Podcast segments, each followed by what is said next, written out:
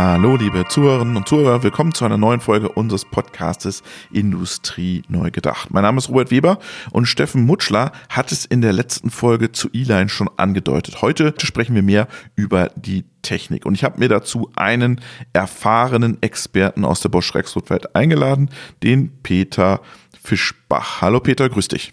Guten Morgen zusammen. Bevor wir starten und über deine Produkte und deine Technologie sprechen, stell dich doch ganz kurz den Zuhörerinnen und Zuhörern vor. Wer bist du? Was machst du? Wie bist du zu Bosch Rexroth gekommen? Ja, mein Name ist Peter Fischbach. Ich bin seit über 30 Jahren bei Rexroth. Ich bin hauptsächlich in der elektrischen Antriebstechnik unterwegs gewesen. Äh, ich war lange Zeit in der Industrie Antriebstechnik oh, okay. aktiv, ja. Mhm.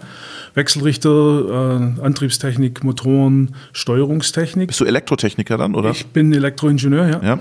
Und ich ähm, bin jetzt in den Bereich E-Line gewechselt, der die ganze Technologie, elektrische Antriebstechnik, äh, Hydraulik, mobile Arbeitsmaschinen quasi zusammenbringt und die Elektrifizierung dort einführt.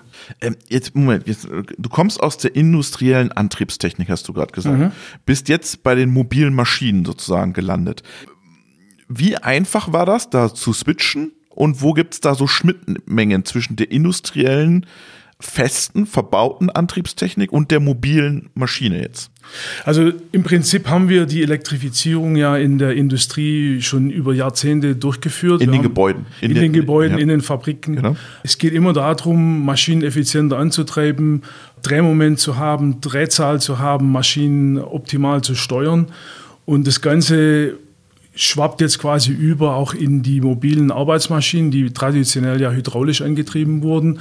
Was Und ihr auch könnt. Was wir auch machen natürlich. Ja. Äh, und so mein Background ist im Prinzip die, die Antriebstechnik. Das heißt, wie steuere ich einen Motor an? Wie erzeuge ich ein genaues Drehmoment? Wie erzeuge ich eine bestimmte Drehzahl, ein Profil?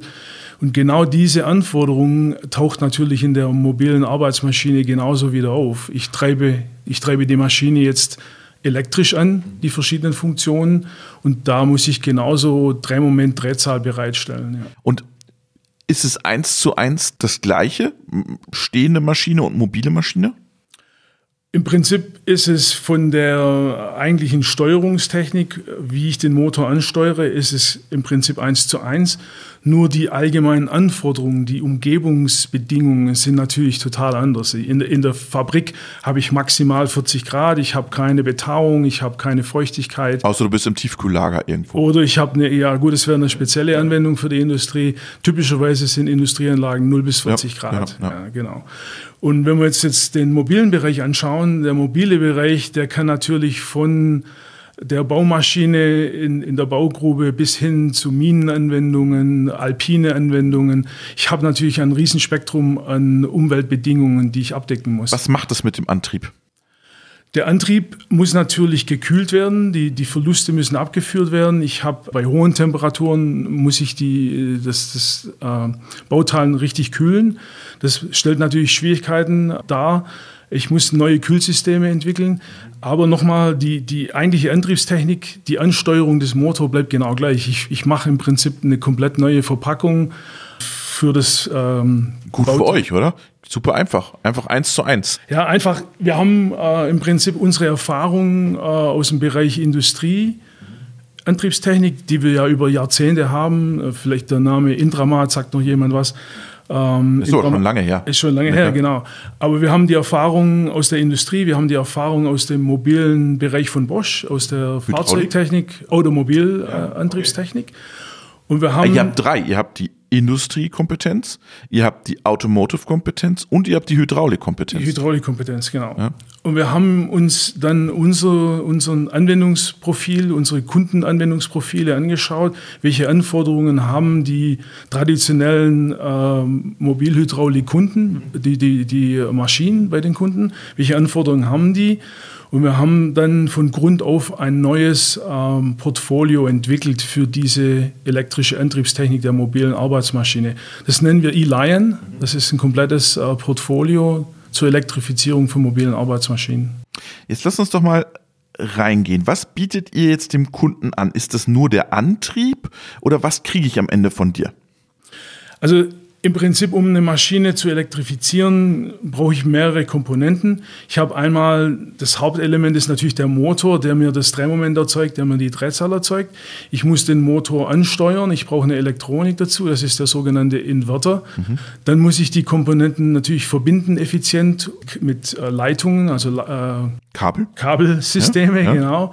Da gibt es natürlich Anforderungen, zum Beispiel äh, die magnetische Abstrahlung, EMV-Themen, ja. die muss ich abdecken. Dann auch die ganzen Themen der Umwelteinflüsse für die Kabel. Also wir bieten dem Kunden dann auch ein komplettes äh, System an mit den Kabeln. Dann aber ihr macht ja keine Kabel bei Bosch, oder?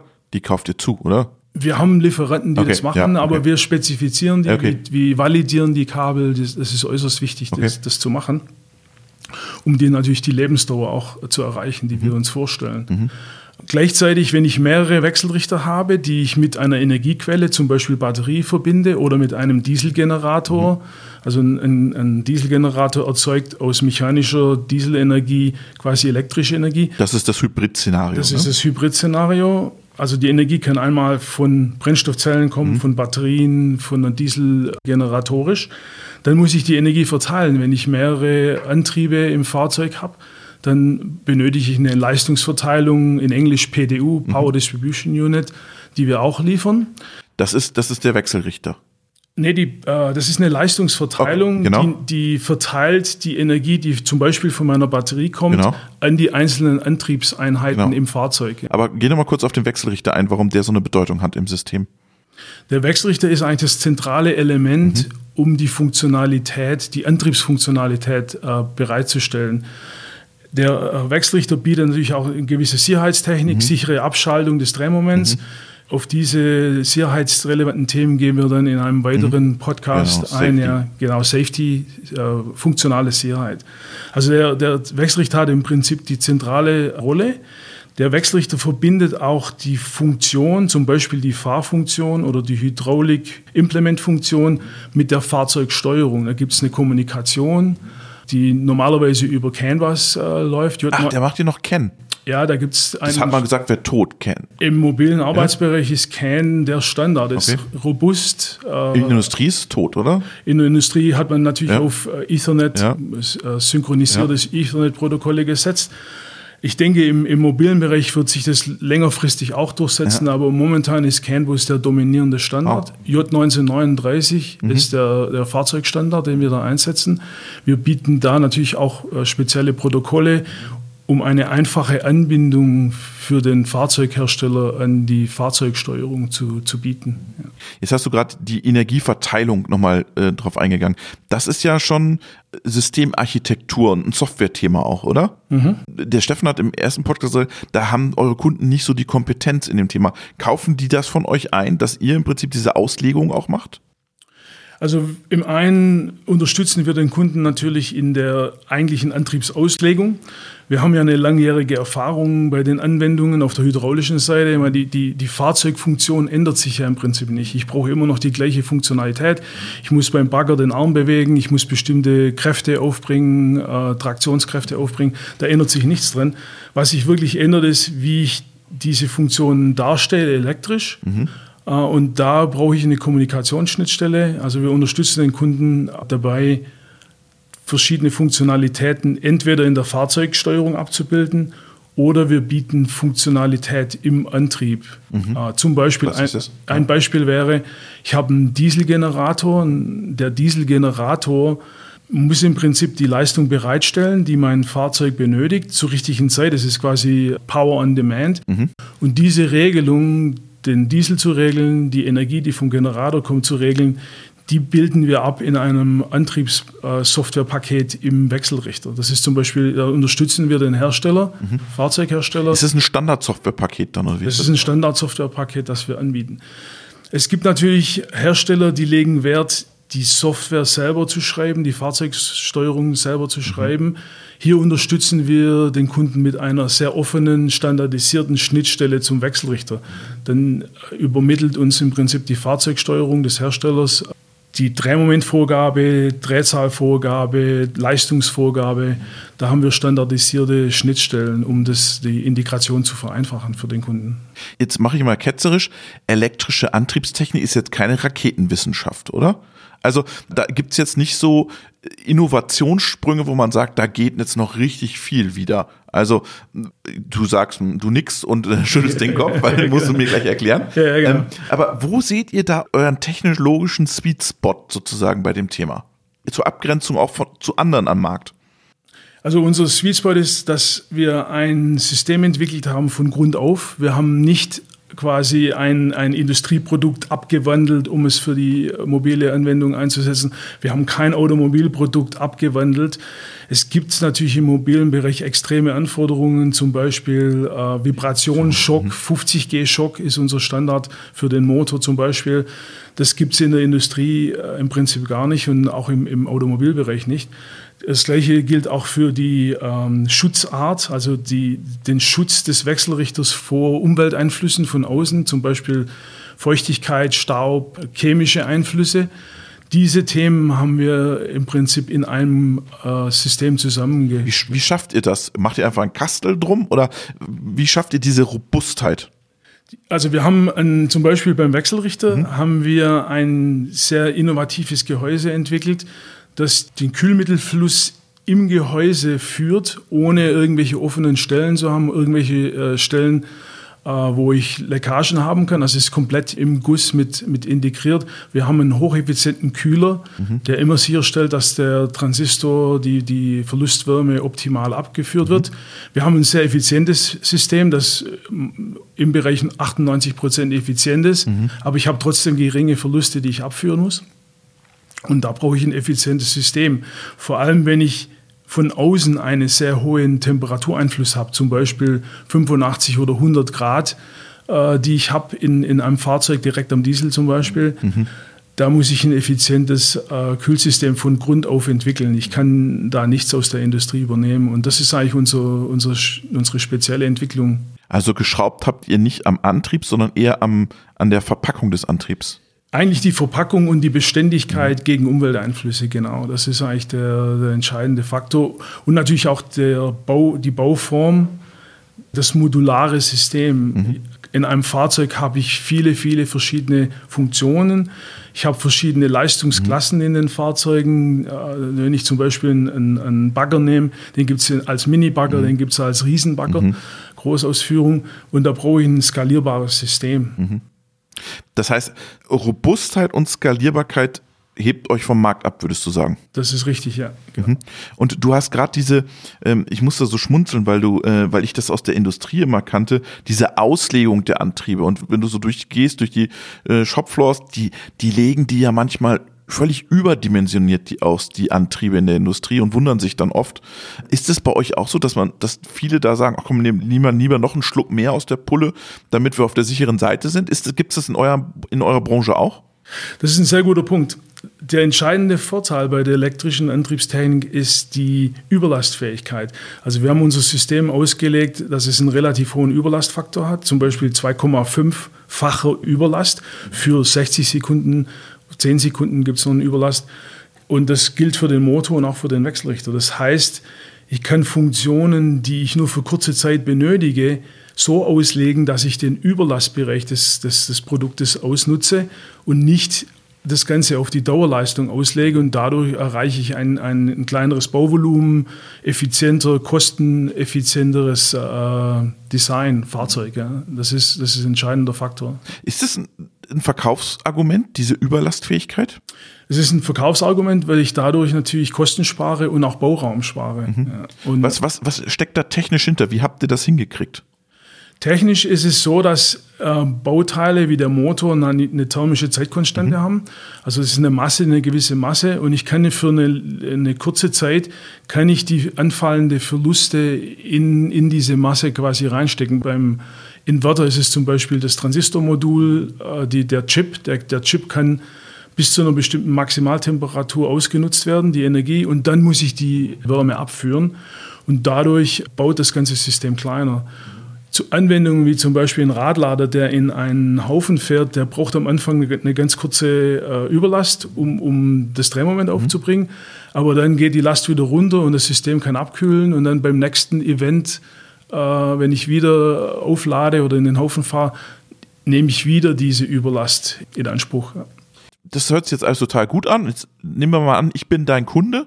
Was muss ich für Anforderungen erfüllen, damit ich das nutzen kann? Also Wichtig ist, dass wir die Leistungsanforderungen der Maschine, die Zyklen möglichst genau dokumentiert haben, also die Anwendungen, die der, der Endkunde damit erledigen will, dass wir diese Daten haben. Dann kann ich diese Überlastauslegung, die Dauerleistungsauslegung optimieren und dadurch natürlich das, das effizienteste und das kompakteste System äh, erstellen. Ja. Und mehr brauchst du nicht von mir, du brauchst nur die Daten. Also wir brauchen die, die eigentliche mhm. Anforderung der Arbeitsmaschine, also mhm. die, die Daten, welches Drehmoment braucht die Maschine oder welche Geschwindigkeit wollen wir fahren, welche Steigung muss das Fahrzeug überwinden, also die eigentlichen physikalischen Arbeitsdaten und dann natürlich die Zeit, die Zeitdauern für diese äh, verschiedenen Phasen der, der Funktion, ja genau. Und dann haben wir Tools, wir bieten ähm, Pakete an, Toolpakete, wo wir dann für den Kunden zum Beispiel ein Fahrdiagramm, das ist, wir nennen das IFADI, elektrisches Fahrdiagramm. Das ist eine Software, wo ich im Prinzip die Fahrdaten, die Leistungsdaten äh, der Mechanik, der Anforderungen eingebe. Und dann kriege ich eine verschiedene Möglichkeiten, äh, um Motoren auszuwählen, Wechselrichter auszuwählen und sehe dann die Leistungsfähigkeit grafisch dargestellt. Mhm. Und man kann dann Konfigurator. Konfigurator oder ein, ein Auslegungstool wo ich im Prinzip dann auch entscheiden kann, ich brauche noch ein bisschen mehr Leistung, vielleicht habe ich auch die Anwendung noch nicht komplett analysiert im Feld. Ich, ich mache die erste Maschine mit einer, einer äh, höheren Auslegung. Aber der Vorteil bei unserem skalierbaren System ist, die Motoren skalieren zum Beispiel im Durchmesser, in der Länge. Wenn ich feststelle, der Motor ist etwas zu klein, dann gehe ich einfach auf die nächste Baulänge oder die nächste, äh, den nächsten Durchmesser des Motors ohne große Änderungen. Die Flange, das mechanische Design ist im Prinzip äh, identisch. Okay, okay. Jetzt haben wir ganz viel über die Technik gesprochen. Ist dein Job jetzt hier an dieser Stelle erledigt oder was sind deine Baustellen, die du jetzt die nächsten Monate hast mit eurer Technologie? Also Innovation ist natürlich immer, immer da. Also wir, was hast du vor? Erzähl. Was wir vorhaben. Ja? Also wir erweitern die Softwaremodule, die wir für den Kunden anbieten. Wir, was wollt ihr da anbieten? Wir bieten zum Beispiel Software an, um die Arbeitshydraulik, die ich ja weiterhin in verschiedenen Anwendungen noch habe, um die möglichst effizient anzutreiben, also quasi Power on Demand. Wenn ich zum Beispiel eine Arbeitsmaschine habe, die einen Hebearm hat, den ich bewegen muss, dann ist er ja nicht die ganze Zeit im Einsatz. Wenn, ich, wenn er nicht im Einsatz ist, dann fahre ich die Hydraulik, den Motor komplett runter. Wenn er im Einsatz ist, dann fahre ich die Hydraulik hoch. Also wie, wie, wie schon erwähnt, Leistung on Demand. Und ich kann natürlich durch das Wissen, das wir haben, das Know-how der Hydraulik, das Know-how der elektrischen Antriebstechnik, wie sehen meine Effizienzkennfelder des Motors aus, wie sehen meine Effizienzkennfelder der Pumpe aus, kann ich die Effizienz des Systems optimieren. Ich kann zum Beispiel mit einem großen Verstellwinkel bei der Pumpe mit langsamer Drehzahl fahren oder mit einem kleinen Verstellwinkel an der Pumpe mit hoher Drehzahl fahren.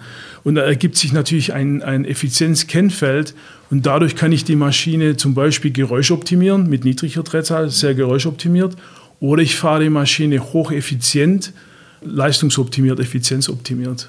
Okay, also du bist vor allem gerade mit dem Thema Software beschäftigt, richtig? Ja, genau. Und wie viel Prozent nimmt Software ein in der Antriebstechnik mittlerweile? Was würdest du sagen und wie viel wird es in Zukunft sein? Also ist schwierig, das in Prozent mhm. auszudrücken, mhm. aber die Software nimmt natürlich einen immer größeren Stellenwert ein. Die Optimierung der Hardware hängt natürlich von den, von den Halbleiterherstellern mhm. her und da sind wir immer am Ball natürlich. Wir, wir äh, haben immer die neueste Generation. Mhm. Wenn äh, sie denn kommt? Wenn sie denn kommt, ja. ähm, es gibt natürlich da Innovationszyklen, mhm. aber gerade auf der Software im Bereich Systemsoftware, aber auch Optimierung der einzelnen Komponenten in, in, Zusammenarbeit mit den Motoren. Ein Thema, wie schon erwähnt, ist das Thema Ansteuerung, optimale Ansteuerung einer Hydraulikpumpe in einer Anwendung, wo ich im Prinzip entscheiden kann, ob ich die Pumpe mit einem großen Verstellwinkel langsam drehe oder ein kleiner Verstellwinkel mit hoher Drehzahl drehe. Ich habe ja zwei Stellschrauben, die ich drehen kann. Und da kommt es auf das, die Software an, die die Effizienz optimal ausnutzt, ja, die Effizienz der, der Komponenten. Also ich fahre meinen Effizienzarbeitspunkt genau dahin, wo meine Effizienz von beiden Komponenten optimal ist. Und das ist nur mit einer komplexeren Software möglich, auch zum Beispiel Power Management mhm. in einem mhm. Fahrzeug, wenn ich einen Dieselgenerator habe, das Zusammenspiel mit dem Dieselgenerator, welche Drehzahl habe ich im Diesel, wie fahre ich den Arbeitspunkt an meinem Motor, Wechselrichter zum Beispiel. Also Software ist wirklich ein Thema thermisches Management, Überlastfähigkeit, das ist alles ein Thema, das in der Software abgebildet werden muss. Was noch? Was macht ihr noch? Wir entwickeln natürlich äh, verschiedene Motoren, äh, Weiterentwicklung der Motoren. Mhm. Wir ähm, entwickeln momentan hochpolige Motoren. Äh, höherpolige das bedeutet Motoren. was? Die haben ein höheres Drehmoment. Okay äh, benötigen aber eine höhere Frequenz zum Antrieb. Also das ist ein Kompromiss, den man mhm. da eingehen muss. Aber es gibt halt in der Arbeitsmaschine Anwendungen, zum Beispiel der Fahrantrieb. Beim Fahrantrieb brauche ich eine möglichst hohe Drehzahl um eine hohe Leistungsdichte zu erreichen und eine hohe Fahrgeschwindigkeit. Zum Beispiel in der Hydraulik, im Hydraulikantrieb, die Hydraulikpumpe hat maximal 2.000, 3.000 Umdrehungen. Da geht es um die Effizienz, um den Bauraum und das Drehmoment. Also ich muss, muss das Portfolio anpassen an die Anforderungen der Arbeitsmaschine. Wir drücken euch dabei die Daumen. Vielen Dank, Peter, dass du uns ein bisschen Einblick gegeben hast in die Technik eurer elektrischen Antriebstechnik für mobile Maschinen. Bis zum nächsten Mal. Dankeschön. Vielen Dank, schönen Tag.